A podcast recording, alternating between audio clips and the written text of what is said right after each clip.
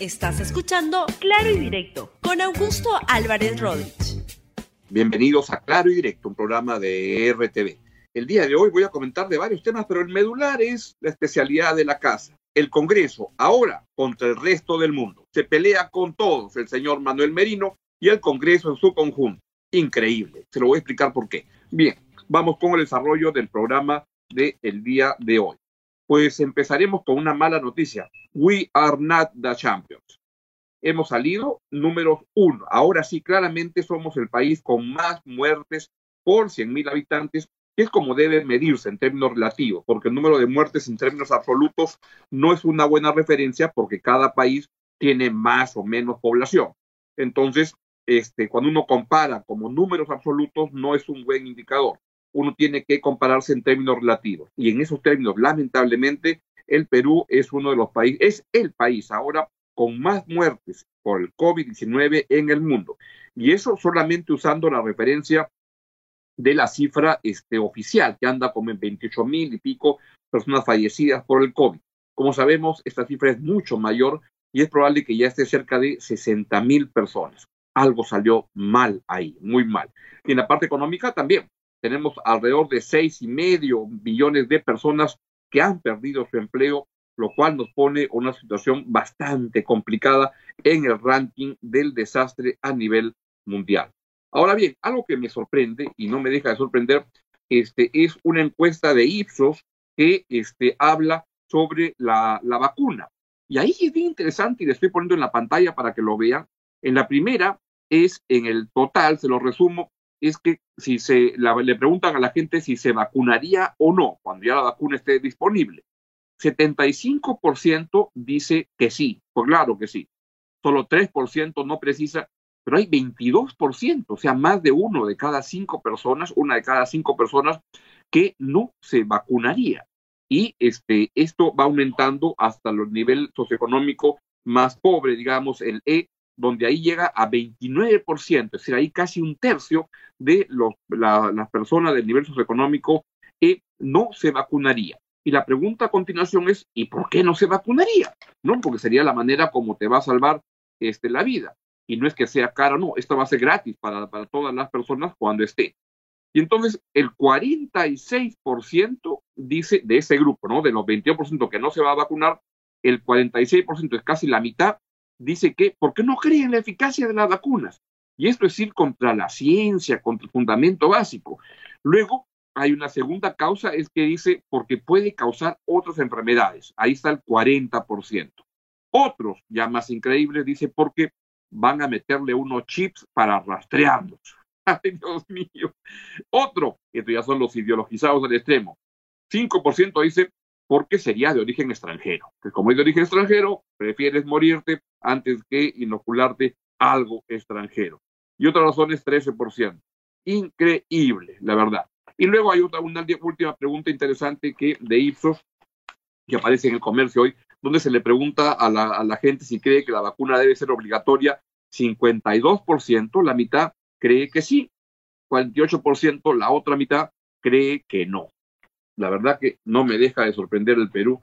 Ya vamos a ver si le podemos preguntar a expertos en temas de este comportamiento de las personas, este, por qué pasan estas cosas, qué es la respuesta. La que más me sorprende, debo decir, es la que dice que es de origen extranjero o la que dice que este, nos van a meter un chip para rastrearnos.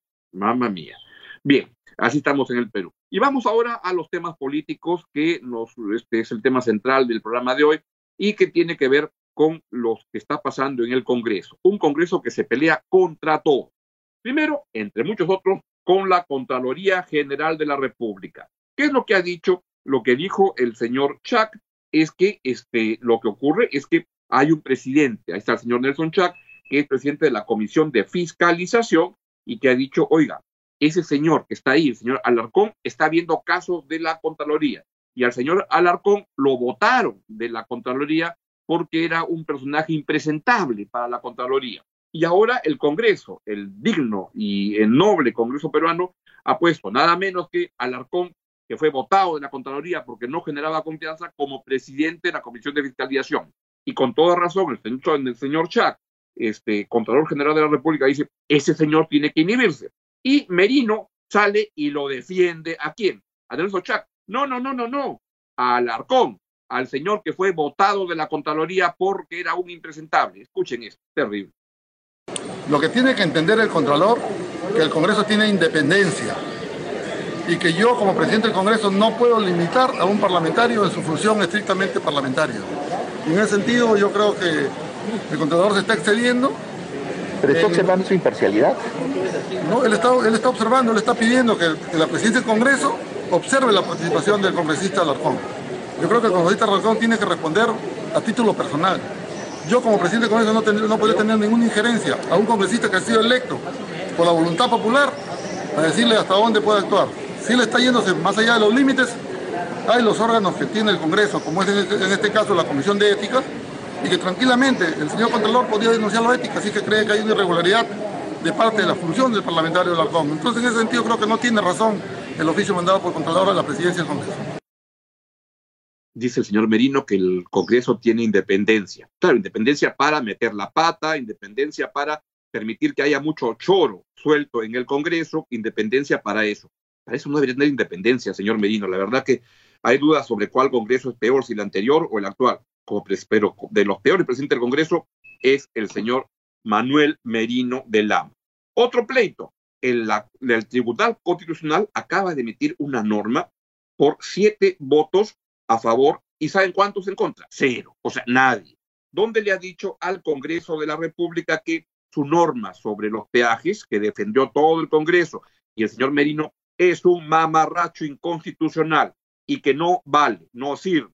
El problema que hay es que este, eso va a generar unas multas enormes que la va a pagar Merino y su mancha del Congreso. No, la vamos a pagar todos por nuestros impuestos. Es increíble. Escuchen lo que ha dicho la señora Marianela Ledesma, presidenta del Tribunal Constitucional, sobre el fallo.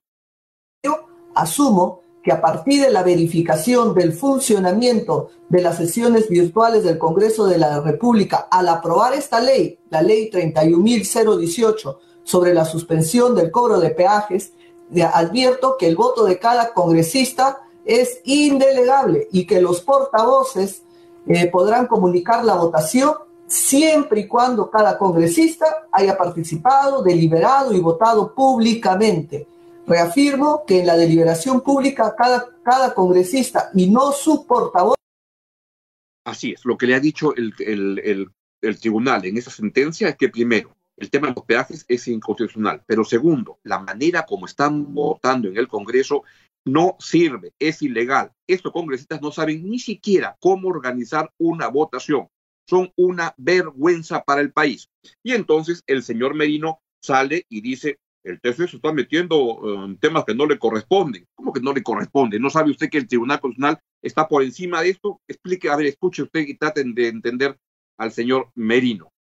Lamentar, porque yo creo que en el tema de los peajes, en el mundo entero, donde hay una pandemia de la naturaleza que se ha presentado en el Perú, lo que hace es suspender toda acción de, de cobro, en este caso los peajes del mundo, en una pandemia. Lamentablemente los contratos que se han venido haciendo en el Perú han sido nefastos trampeados en contra de la población, porque lo que el Congreso dictaminó en esa norma del peaje era que se suspenda por la pandemia el cobro de los peajes. Sin embargo, el tribunal ha dado una respuesta negativa a la acción que hizo el Congreso. Y efectivamente está poniendo otras normatividades paralelas de donde no le corresponde meterse, pero se está metiendo. Nosotros hemos instrumentado el voto o las, las sesiones virtuales y las, iremos, las seguiremos mejorando en algún momento tuvimos que arriesgar nuestras vidas porque no teníamos instrumentos para poder sesionar. Teníamos que hacerlo presencial. Hoy lo estamos haciendo virtual. Y si hubiera algo que modificar, repitiendo lo que sucedió en Colombia, lo vamos a hacer. Pero lo que hemos aprobado hasta aquí es válido. ¿Rechazan entonces lo declarado por el lamentamos, Lamentamos en lo que se está metiendo el tribunal.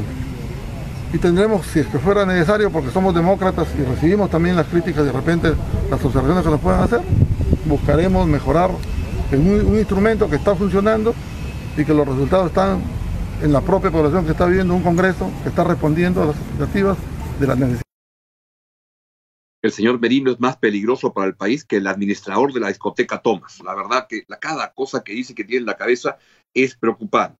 Y también, pues el, el Congreso se ha peleado con el gobierno porque ha estado dando, normas como, por ejemplo, esta que tiene que ver con los aumentos automáticos en el sector salud que van a implicar, en el caso, ponme por favor el comunicado que ha sacado esa salud, donde habla de 1.100 millones de gasto adicional que no va a haber para mejorar la salud, va a haber para otras cosas. La verdad que han volado la meritocracia en el sector salud.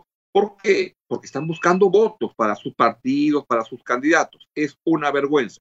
Y también está esta norma sobre la ONP, repartirse fondos de un fondo que no existe, que va a significar 18 mil millones de soles, que hay que ver de dónde se puede buscar, salvo que el gobierno, que es lo que debe hacer, plantee una defensa jurídica contra este torpedo, contra la institucionalidad y las finanzas públicas. Usted no va a encontrar ningún economista serio que defienda esta eh, aberración que ha aprobado el Congreso.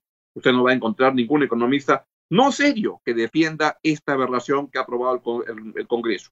Nadie, salvo Merino y su mancha del Congreso, dispuestos a pelearse con todo. Y con quienes también se pelea el señor Merino y su grupo de congresistas, que son casi todos hoy en día, porque hasta el Partido Morado, que se la daba de, este, de Partido Moderno, etcétera, ya sufrió el contagio de rebaño en el, en el Congreso de la República, es con la prensa donde cada día, desde todas las, presentaciones que hay, este, los congresistas, muchos, lanzan ataques, amenazas, insultos contra los periodistas y también, yo que ya conozco de esto, contratan sus trolls para que inunden las redes con la mugre que están lanzando esa gente en el Congreso. El Congreso contra el resto del mundo. ¿Qué hacemos con eso? Yo no sé, la verdad. Soportarlos, pero no olvide por quienes nunca más hay que votar por unos señores que insisto, son más peligrosos que administrador de la discoteca Thomas. Son más peligrosos para la, institucionalidad, que este Saddam Hussein, con pinta de Saddam Hussein que preside el Congreso de la República. Bien, es todo lo que les quería decir.